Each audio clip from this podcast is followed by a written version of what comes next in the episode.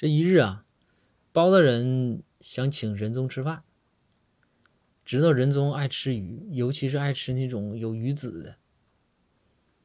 咱也不知道啊，咱这个多说一句啊，这吃鱼籽不出数，这是假的啊。